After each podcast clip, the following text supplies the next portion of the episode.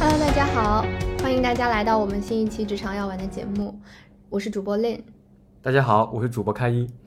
然后今天这一期节目呢，我们非常有幸请到了一位行业里的专家，嗯哼，嗯，然后呢，他是我之前在互联网支付领域认识的一位朋友，嗯、也在互联网支付的这个领域深耕了非常多年。那我们今天其实主要是希望能以一期行业分享的这样的一个主题来跟大家展开这期节目。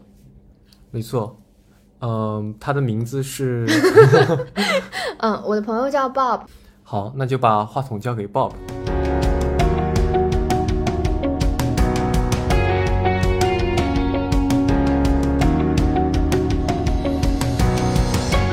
谢谢卡一，谢谢 Lim，大家好，我叫 Bob，呃，我是二零一五年进入第三方支付这个行业的，一待待到了二零二一年，我也不知道会待多久，所以我在这个行业的经验大概有六年左右。呃，其实，在前段时间有一次跟 Lim 聊一些事情的时候，他偶然提到了，问我是否有兴趣，在他们这一档非常有意思的节目里面去聊一聊这个行业以及这个行业的从业者的一些故事还有心得。对，呃，我想了一下，觉得嗯，这个时间点确实是非常非常好的时间点，因为其实互联网支付发展到现在，随着网联清算系统的出现，它已经标志着第三方支付已经完成了它第一增长曲线的发展。那用李笑来老师的话说，第三方支付正在寻求自己第二增长曲线的这个过程。所以，我们在这个时间点去讨论这个行业，去做一个回顾，甚至做嗯职业相关的一些推荐以及分享，是非常非常有价值且有参考意义的。其实，各位对第三方支付其实都不陌生，因为我们每一天，不管是出门打车，还是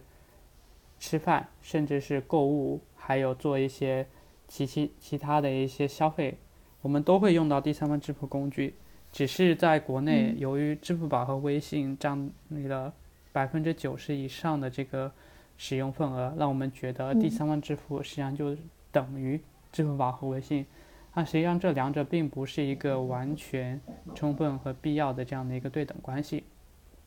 第三方支付其实早在银联成立就已经出现了雏形，在一九九五年的时候呢，中国邮政作为处理国内大部分小件消费品的配送，其实已经慢慢的开始触碰到这个第三方支付的商业蓝图。那那个时候，其实整个的消费的过程还是以线下交割为主。我给大家举个例子啊，比如我在某一个网站上看到了一个商品，一款鞋子非常的漂亮，然后我知道这个网站是另开的，那我就在另的网站上下了一个单，我买了这双鞋子。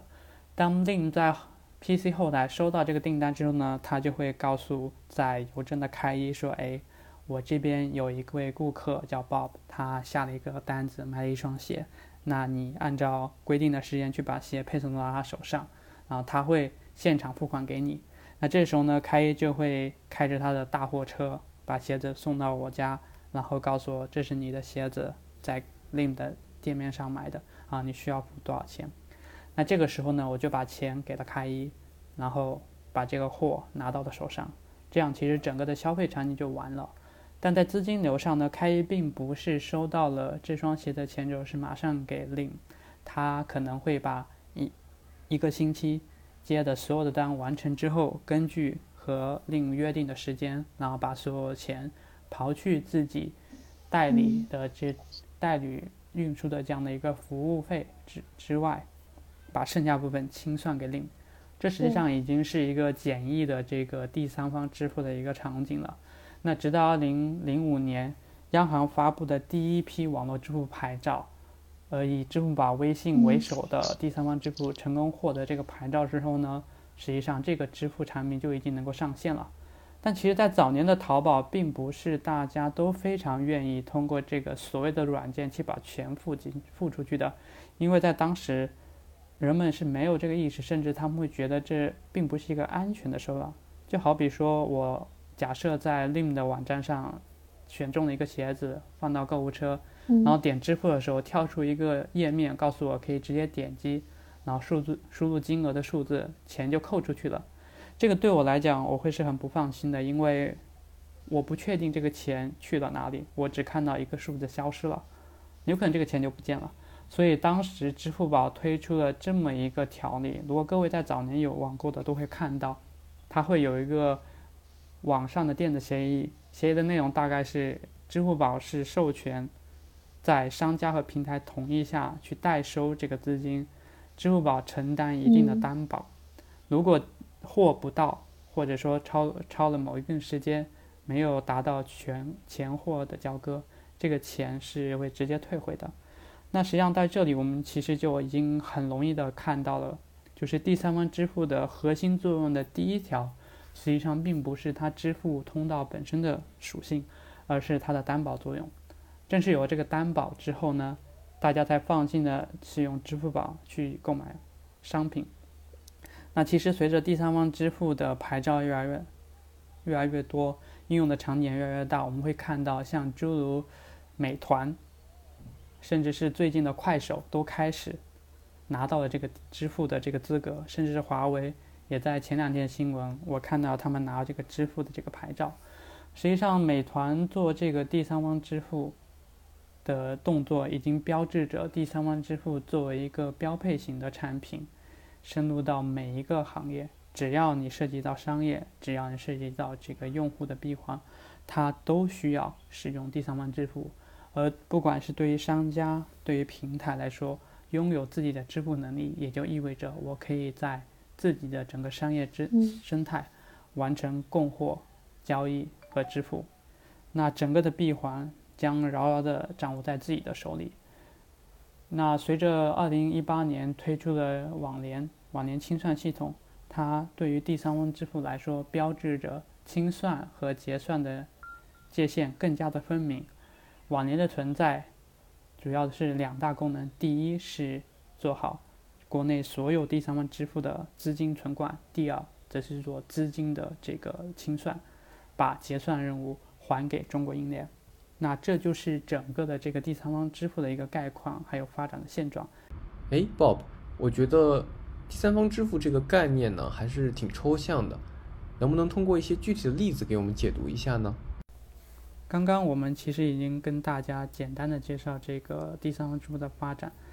那么我们已经提到了第三方支付最核心的三个概念：结算、清算和清分。这三个概念其实，如果各位是有银行从业背景或者有相关经验，其实并不陌生。但是对于一个完全没有接触这个行业又有兴趣的来说，你是必须了解的三个最核心的这个概念，它贯穿了整个第三方支付这个产品，嗯，这个行业的价值。那要简单的去解释这个概念是非常抽象的，我们还是回到刚刚那个例子来帮助大家理解。我在另的网站上买的这双鞋子，价格显示是一百元人民币。当我提交订单，在下单与支付的时候呢，另的网站跳出了一个对话框，告诉我能够选择一些银行去支付。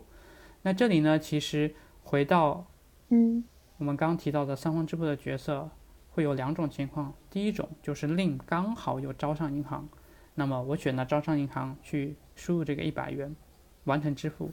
，Lim 收到这个钱之后呢，发货，那整个的交易就结束了。而我把钱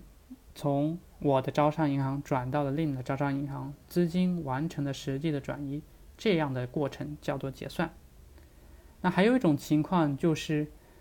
，Lim 每一天不可能只有我这样的一个消费者去买单，他可能一天有几千单、几万单，那这个时候呢？就需要一个强大的中间的跨行清算系统来帮他去调配这个支付的路径，那这也是银联的价值。那在这个过程中呢，有很多消费者是不一定有招商银行的，比如说他们是农行、是建行，那这时候他们还是在农行、建行下面去把这一百元人民币划拨出去，由银联去系统内部进行跨账户之间的账户操作，也就是财务会计上最基础的借贷分录的概念。那这个信息流传输的过程，我们叫做清分，而这个时候资金并没有清算到另的银行账上。而当信息流完成之后呢，银联就会用自己的这个相应的银行先去结束这笔钱的结算，然后把钱先划到另的这个浦东发展银行的银行账户上。当定收到这笔钱之后呢，他这一端已经结束了交易，而他的银行需要在第二天相应的清算时间把这笔借贷的款完成了结算。那这个过程叫做清算。我们理解了这个三个概念之后呢，再来去理解跨境支付，则会显得非常的容易了。前面我们提到了支付的发展，提到了 to C 的场景，提到了商家和买家之间的清算。那实际上涉及到跨境支付呢，中间多了一个角色，那就是平台。那么平台、商家、买家还有银行、清算所之间怎么发生这个交易呢？我们还是回到那个例子，Lim 的生意越做越好。于是呢，他就想说，我能不能在国际电商上面有一些发展？于是他找到亚马逊，他在亚马逊上开了一个店，同样卖他的鞋子，卖的可能是六十美金。那这个时候呢，我恰巧在国外，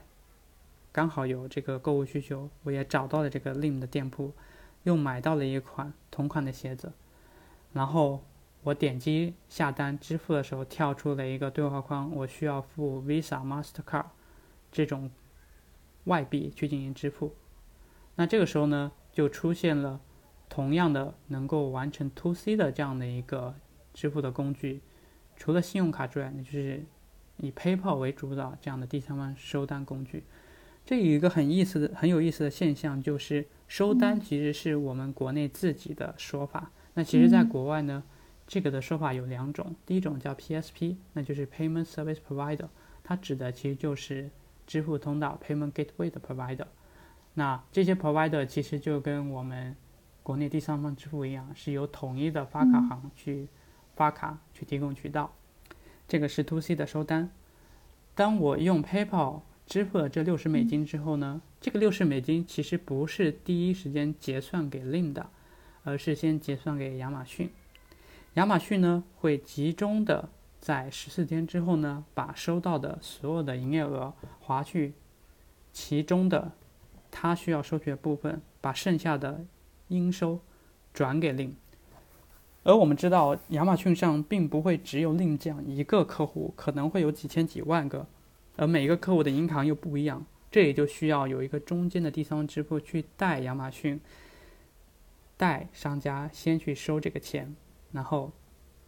提前的清分，完成清算，那这个时候呢，就会有所谓的分发这样的公司出现。最典型的，各位可能熟悉的是像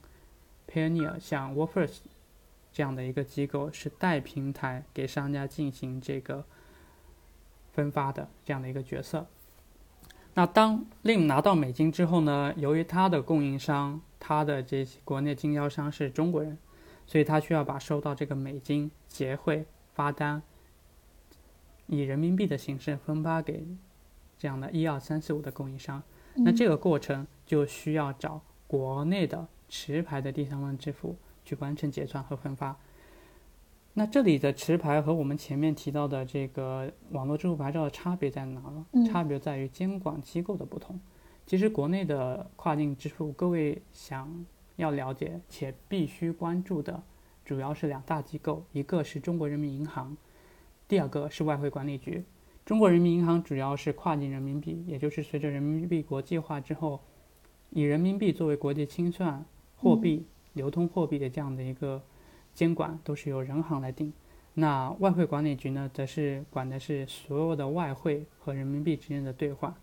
那我在这个 notes 里面也分享了一张图。告诉大家，外汇管理局颁发这个牌照的前世今生，各位有兴趣的可以看一下。那这就是整个的这个互联网支付、跨境支付和国际支付之间的这样的一个关系和相关的一些基本的一些背景。嗯嗯，Bob 的分享非常有干货。那我听下来，我们大概覆盖到了呃整个互联网支付它的历史和发展过程，以及呃在这个第三方支付这么一个场景下的一些重要的定义，还有一些角色的分配。那下面想请 Bob 可能分分享给我们的听众，如果想加入到这个行业，需要注意一些什么？需要做哪些准备？呃，这个话题其实我觉得非常有意思，因为最近就是我有遇到很多的同行朋友，甚至是间接的同行朋友都有在问我一个非常有意思的话题，叫数字货币。其实数字货币的发展呢，其实国内有很多人对它的认识还停留在做交易所、做炒币，类似于股票的这样的一个玩法。那实际上，数字货币它作为一种被认可的货币。即将成为一种流通工具，它其实作用并不在于纯粹的投机的这样的一个交易。各位如果有了解的话，可以注意到，早在这个去年，甚至是一八年，数字货币成为流动货币，已经在加拿大，甚至在美国的部分地区，还有少部分的香港地区已经被承认。那也就是说，当你在美国线下的一个便利店购买了一瓶水，你要去支付的话，你是可以以本币 BTC 进行交易的，把 BTC 付给对方，对方收到 BTC 完成了这笔结算。至于对方收到 BTC 之后，他要进行提现，换成流通的货币，在国外也是有一些银行能够支持的。而国外的数字货币在逐渐的成为这个日常的支付的。工具，让它的属性更加有公信力。这也是我们看到为什么 Facebook 会有推出 Libra 这样的一个计划，甚至是 Elon Musk 就特斯拉的创始人 Musk 对数字货币如此的热衷。但其实数字货币的发展在国内来说，相对并没有那么明显的这个成效。尽管我们持续的有看到国家有在推数字人民币这样的一个概念，以及大的银行像工商、招行都已经有这个数字人民币的这样的一个服务。你们在深圳的大的购物广场去吃饭，可能能够看到收银台上支持这样的数字货币。种种信号都在标志着整个第三方支付、网络支付这个行业在往新的这个第二增长曲线的这个方向在发展。不管你有没有第三方支付的从业经验。你都需要了解这么以下三点。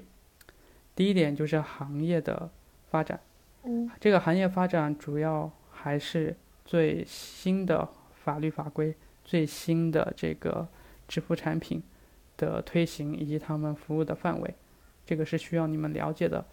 嗯，第二个呢，就是对于支付最最核心、最最基本的概念需要熟知。那也就是我们从一开场到现在一直强调的，支付的那三个最基础的属性：清算、结算和清分。因为即便你们去了最风口的领域——数字货币，去从事数字货币支付相关的产品运营甚至商务拓展的工作，你核心还是要对整个银行内的清算逻辑要非常的清楚。毕竟，银行作为最大且最长远的这个。唯一的货币清算的这样的一个体制体系还没有被打破之前呢，它的所有的这个财政上的这个支付的思路和架构是稳定的。数字货币只成为新的像美元、人民币、欧元、英镑、日元这样的核心货币的流通属性和交换属性，它的职能是不会变的。所以这三个核心的功能。核心的价值，你们是需要去关注的。那第三点呢，实际上是要有一定的前期准备。我刚刚分享了这么多关于就是支付的基本知识，以及从业人员能或者说必须知道的一些概念。各位其实已经隐约的可以发现，嗯，这个行业并不是一个完全没有门槛的行业。这也是为什么我在之前和开一和令沟通聊天的时候，我说，对于这个行业的从业人来说，懂银行的人不一定能够做支付，而做支付的人不一定懂银行。所有的知识领域，它都涉及到了这个领域的百分之三十。虽然不精准，但是你必须面儿上要有一定的覆盖程度。嗯，这是不管你是对于你从事的职业是商务，还是产品，还是运营，对于政策法规的精通和解读，对于整个支付银行的底层清算系统的架构的了解，都有利于你对于新的行业、新的方向有一定的开拓性的这个想法。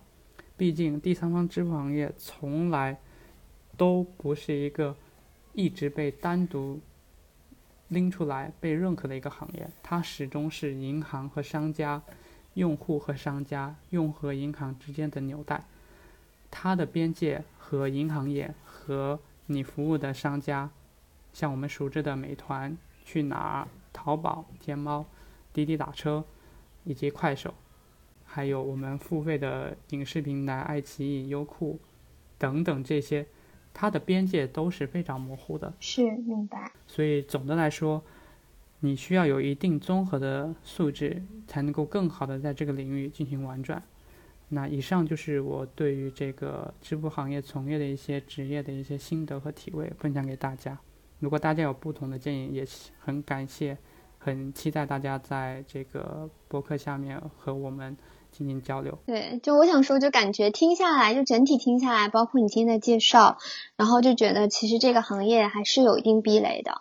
嗯，就不是说像，比如说像我有一些互联网的运营，比如说像电商的运营这些，其实它不是有特别强的壁垒嘛，很多人他其实去了以后都能做，但其实支付这个行业的话，其实我觉得它还是有一些，比如说对于知识还有政策，然后等等的了解。然后才能够才能够去做的比较好的这样的一个行业，我个人是这样觉得的。没错没错，那今天的行业分享就到这里了，谢谢 Bob 来做我们的嘉宾，非常感谢今天 Bob 来到我们的节目，我们下期见。